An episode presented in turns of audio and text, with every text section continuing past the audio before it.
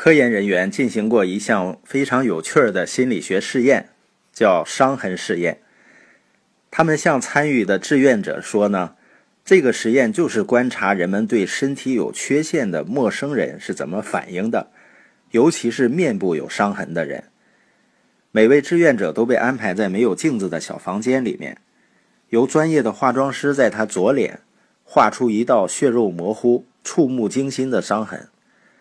志愿者被允许用一面小镜子照出化妆效果后，镜子就被拿走了。关键是最后一步，化妆师表示呢，需要在伤痕表面再涂一层粉末，防止它被不小心擦掉了。实际上呢，化妆师是用纸巾偷偷地抹掉了化妆的痕迹。每个人的脸呢都恢复了原貌。对此毫不知情的志愿者被派往人流密集的各医院候诊室，他们的任务就是观察往来的人对他面部伤痕的反应。规定的时间到了，返回的志愿者竟无一例外地叙述了相同的感受：人们对他们比以往更粗鲁无礼、不友好，而且总是盯着他们的脸看。可实际上，他们的脸与平常。没有不一样啊！他们之所以得出那样的结论，看来是错误的自我认知影响了他们的判断。这是一个发人深省的实验。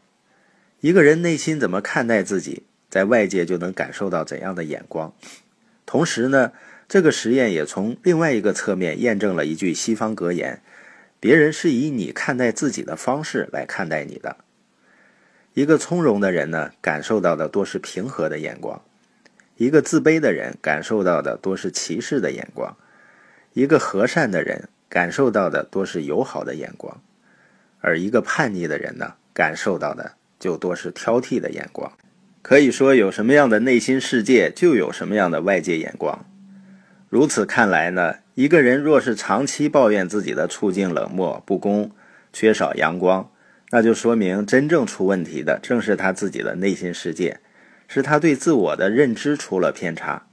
这时候需要改变的正是自己的内心，而内心的世界一旦改善了，身外的处境和人际关系必然随之好转。毕竟，在这个世界上，只有你自己才能决定别人看你的眼光。台湾心灵作家张德芬说过一句话：“亲爱的，外面没有别人，只有你自己。”你有什么样的内心，就会有什么样的外在世界。我们往往花大力气去了解别人、认识别人，却很少花精力去了解自己、认识自己、反思自己。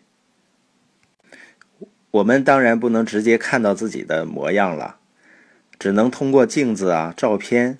同样道理呢，我们一般也是要透过别人的眼光和我们看待别人的眼光来认识自己。那么，真实的你究竟是什么样呢？真正的你又在哪里呢？伤痕试验明确地告诉我们答案：内心。一个内心烦躁的人，纵然身处幽静，也是狂躁不安的；一个内心清静的人，虽然身处闹市，他的世界还是清静的。无论是追求幸福、宁静、安全，都到你的内心去寻找吧，那里有无穷无尽的资源和能量。